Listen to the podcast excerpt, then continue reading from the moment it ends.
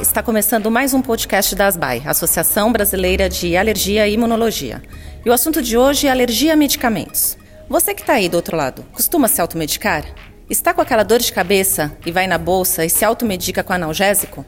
A garganta ficou dolorida e corre para o anti-inflamatório que está na caixinha de remédios? Saiba que analgésicos e anti-inflamatórios estão entre os principais desencadeadores de reações alérgicas. E quem confirma isso aqui pra gente é o Dr. Marcelo Aum, coordenador do Departamento Científico de Alergia a Medicamentos da ASBAI. Doutor, muito obrigada pela participação. Imagina, eu que agradeço o convite, né? Doutor, há estatísticas de quantas pessoas no Brasil são alérgicas a medicamentos? Nós não temos dados nacionais confiáveis, mas dados de fora do Brasil, de populações parecidas com as nossas, como norte-americana, europeia e etc., dão conta de que em torno de 10 a 15% das pessoas se definem como alérgicas a algum medicamento. Certamente esse número é superestimado, certamente o número é menor, mas deve ser algo entre 1 e 5% no máximo ter alergia a algum medicamento. E quais os medicamentos que mais causam alergia na população brasileira? Em população brasileira, como você falou bem na introdução, é, certamente os analgésicos e anti-inflamatórios são os maiores, os mais frequentes causadores de reações alérgicas, ou como nós usamos no termo técnico, de hipersensibilidade. O que a gente não sabe exatamente é o quanto o fato deles serem muito utilizados acaba levando eles a serem os grandes causadores, ou se é realmente uma característica química dessas medicações que explica tudo. Mas nós temos as duas coisas, quer dizer, certamente tem um composto químico e certamente certamente tem um composto de hiperutilização. Como você falou bem, quer dizer, a pessoa não, às vezes tem uma dor muito leve que dali a pouco ela ficaria melhor, ela vai lá e toma um medicamento. Quanto maior o uso, maior a chance de ter uma reação nova. As populações com maiores índices de reação analgésica e anti-inflamatório são as latino-americanas. Será que é pela ascendência genética, português, espanhol, italiano? Ou também são populações que não toleram uma dor, não toleram um sintoma menor, toleram menos e se medicam mais? A gente vê muito menos na prática reações a analgésicos em população população de origem oriental, por exemplo, japoneses, chineses, coreanos, do que nos latino-americanos. Por quê? Será que é só genética? Eles estão protegidos? Provavelmente não. Provavelmente eles usam menos, se expõem menos e têm menos reações. Doutor, e a alergia, né, a reação alérgica, ela acontece já no primeiro contato? Por exemplo, eu tomei um anti-inflamatório e na sequência eu já tenho uma reação alérgica? Ou isso pode acontecer depois que eu tomei o, o anti-inflamatório duas, três, na quarta vez? Em medicina tem uma máxima que diz que nada é nunca ou sempre, né? Mas quase nunca a reação é na primeira exposição. Então, no caso dos analgésicos, por exemplo, dá para dizer nunca, porque a primeira vez que a gente usa um analgésico, certamente é quando nós somos bebezinhos, porque lembrar que os analgésicos e os antitérmicos são as mesmas medicações, é o paracetamol, a dipirona, o ibuprofeno principalmente, e é muito, muito raro nós vermos uma criança que tem uma reação na primeira ingesta de um ibuprofeno gotas. Isso é exceção da exceção Na maioria das vezes, nós vamos ver reações aparecerem um pouco mais tarde, ou seja, já houve N exposições antes, a pessoa não sabia e em um determinado momento ela reage. É mais comum em criança ou em adulto reação alérgica a medicamento? Olha, eu não tenho um número real para te dar, mas o interessante é o seguinte: como adulto se expõe a muito mais, e, e, vamos dizer, o tempo de vida adulto é muito maior que o tempo de vida criança. Então a gente vê mais adultos com reações do que crianças. Agora, e fora que crianças, nós temos um fator que é o seguinte: muitas vezes aparece, por exemplo, uma erupção na pele nova, um vermelhão, uma coceira, durante uma infecção, e a criança às vezes é taxada, rotulada de alérgica ao medicamento que ela usou para tratar a infecção, e a culpa era da infecção e não do medicamento. Então, até em criança, tem muitas, entre aspas, falsas alergias. Em adulto, certamente por ter mais medicamentos e mais tempo de vida, a gente vê mais reações. Agora, quais delas são verdadeiras ou não, exige toda uma investigação aí, né? Só o especialista que pode dar o diagnóstico correto, né, doutor? Eu creio que sim, porque na realidade, é, é, como eu falei com essa história da criança e da infecção, a gente fala que a reação alérgica ela é reprodutível, ou seja, ela se repete, ela se reproduz quando o paciente é reexposto à substância causadora. Não vale só para medicamento, vale para alimento, vale para ácaro da poeira, etc. e tal. Então, se você tem uma única exposição, apareceu uma reação e você nunca mais se expôs, nem via teste, de forma supervisionada, nada você acha que aquilo foi o causador, mas pode ter havido uma coincidência naquele período. Podia ser uma infecção, um outro causador, e você, entre aspas, culpou o bandido errado. Então, apenas investigando completamente, você pode sim jurar que o causador que você suspeitava ou não era o verdadeiro causador. E, em geral, quem faz essa investigação completa é o especialista em alergia e imunologia.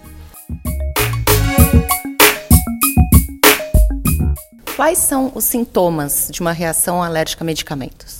Os sintomas são muito variados, né? A gente costuma dizer que as reações a medicamento, elas são simuladoras de síndromes. Elas muitas vezes têm caras de outras doenças e por isso elas até podem demorar a ser diagnosticadas. Mas um, o mais comum é aparecerem lesões ou, ou, alterações na pele, erupções na pele são as alterações mais comuns, mais de 90% das reações alérgicas acometem a pele. Pode ser, entre aspas aí, calombos, inchaços, lesões avermelhadas que coçam, inchaços deformantes no rosto, às vezes lesões que descamam, que fazem bolhas, que descolam a pele. Você tem vários graus de gravidade. Isso se a gente falar na pele. Mas como eu falei, você pode ter outros órgãos acometidos. Você pode ter quadros de rinites e rinossinusites, cujo causador é medicamento. Você pode ter asma, cujo causador é medicamento. Você pode ter uma soma dessas coisas, um quadro de pele mais respiratório, o causador é um medicamento. No caso, acaba, se for tudo ao mesmo tempo, você chama de anafilaxia. Você pode ter até o tal do choque anafilático, pressão arterial baixa e o indivíduo tem uma, um desmaio ou pode levar até a morte numa reação rápida e pode ser um medicamento. Então você tem as, as manifestações clínicas são muito variadas.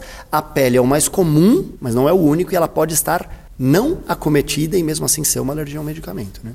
Doutor, tem tratamento para alergia a medicamento? Tem tratamento. A gente tem que separar a alergia ao medicamento entre o tratamento da fase aguda, estou com a reação agora, o que eu faço, isso é uma etapa, e que na maioria das vezes ela é conduzida pelo médico assistente ao paciente, não é pelo especialista, né? Quer dizer, quem vê a maioria das reações e trata a fase aguda é o clínico, é o cirurgião, é o pediatra, é o ortopedista, é quem está atendendo o paciente que foi medicado e teve a reação. Em geral, num segundo momento, ele é encaminhado para o especialista e aí a gente faz a investigação. Então, o tratamento da fase aguda vai depender de qual é a manifestação que o paciente teve. Agora, num segundo momento, a abordagem, não sei se o termo tratamento é adequado, mas a abordagem envolve algumas etapas. Primeiro, eu preciso usar aquele medicamento ou algum do mesmo grupo novamente? Precisarei? Preciso agora? Preciso depois? É possível usá-lo em segurança? A gente substitui por outro? Não, só tem aquele, só tem aquela opção. A gente tem como, por exemplo, induzir tolerância àquele medicamento para fazer a pessoa poder utilizar. Então tem várias abordagens, mas aí é totalmente individualizado caso a caso. Depende da reação que o paciente teve no primeiro momento e qual a necessidade real daquele medicamento. Às vezes a coisa, voltando aí para o caso dos analgésicos, analgésicos que a gente citou antes. Tem tantas opções de substituição muitas vezes que a melhor conduta é simplesmente para o futuro excluir, não usar mais e a vida vai seguir normalmente. Por outro lado, existem situações nas quais, sei lá, um quimioterápico para tratar o câncer. Nós vamos parar o tratamento do câncer, nós vamos mudar o tratamento do câncer e de repente o paciente vai piorar do câncer. Ah, a alergia fica ótima, mas e o câncer do paciente? Então, é. às vezes a gente tem que intervir nessa situação. Essa era a minha próxima pergunta. É comum ser alérgico a quimioterápico? O que fazer, né? O, paciente já está naquela né, condição, está bem debilitado, é, emocionalmente, inclusive, e aí descobre que tem uma reação alérgica ao quimioterápico. Então, comum, eu diria que é um termo forte, mas, por exemplo, existe uma classe de quimioterápicos que é conhecida como das platinas, né? Os representantes principais são a cisplatina, carboplatina e oxaliplatina, que são usados para câncer de ovário, mama, do trato digestivo, aí, estômago, intestino, etc. Quer dizer, é um uso vasto na, na oncologia e que estima-se que até 20% dos pacientes pode desenvolver reação alérgica em algum momento do tratamento. Quer dizer, é uma medicação que é bastante usada e uma boa parcela pode vir a ser alérgica em algum momento. Então, assim, o ideal, ideal, dentro do possível num tratamento de uma doença desse tipo, é não trocar o tratamento, porque na maioria das vezes, a o que a gente chama de segunda linha, a segunda opção de tratamento, muitas vezes é pior ou mais cara ou mais tóxica que a primeira. Então, se o problema foi a alergia, será que é tratável? Será que é possível da gente reutilizar essa medicação sobre um regime diferente? Por exemplo, da, do que a gente chama de dessensibilização, que é essa indução de tolerância? Muitas vezes é possível, só que ela tem que ser supervisionada por especialista, especialista experiente naquele procedimento, que é uma situação de exceção na prática do alergista imunologista. Né? Doutor, antes de começar a nossa gravação, o senhor disse que tem muita gente que acha que é alérgica a medicamento, mas na verdade não é. Por que eles têm esse diagnóstico, né? diagnóstico entre aspas? Eles acham que são, mas não são. Eu acho que tem, tem alguns fatores nisso, né? Tem, de novo, a questão, entre aspas, cultural latino-americana. Nós somos expansivos, nós conversamos o dia todo com o nosso parente, com o nosso vizinho, com a pessoa que senta do nosso lado do trabalho, no metrô, no ônibus e etc. Então, quando nós começamos a contar da nossa vida, sempre alguém ao lado tem uma opinião para dar. E muitas vezes é uma pessoa que não é nem sequer médica, muito menos da área, já viu um caso parecido, etc. Começa a dar ideias, então a cultura geral já leva muitas vezes as pessoas a terem sua, não vou dizer criatividade, mas o, o seu autodiagnóstico, a sua compreensão do que ela acha que aconteceu. Este todo é um ponto. Todo mundo quer ser um pouquinho doutor. Todo né? mundo é um pouquinho médico. Isso é, isso é uma, uma verdade quase absoluta. E o segundo, a situação que isso é mais recente, dos últimos 10, 20 anos, é que o acesso à informação ficou muito mais fácil. Então, ontem mesmo atendi uma paciente, um paciente um consultório cuja mãe já havia ido a quatro, cinco médicos diferentes quando o menino era menor. Mas um dia ela cansou, sentou na internet, foi ao Google, digitou tudo e ela definiu que tudo que todos os médicos tinham dito estava errado e o diagnóstico do menino era uma alergia alimentar. Sinto informar que ela estava redondamente enganada e o menino está há cinco anos excluindo alimentos que ele não precisaria. Então você vê que hoje a facilidade de acesso à informação, que muitas vezes não é de boa qualidade, é muito grande. Então Aí, o pouquinho de médico vira mais médico ainda em cada um, e você pode acabar excluindo da sua vida uma, um produto, seja um medicamento, seja um alimento, que muitas vezes ia ser útil, importante, seguro, e trocar por uma coisa pior. Gente, vamos tomar cuidado com esse doutor Google, porque isso é um perigo, né? Só um médico com uma consulta clínica, com exames complementares, é capaz de fazer um diagnóstico preciso, certo? Doutor Marcelo, o senhor gostaria de deixar mais alguma mensagem?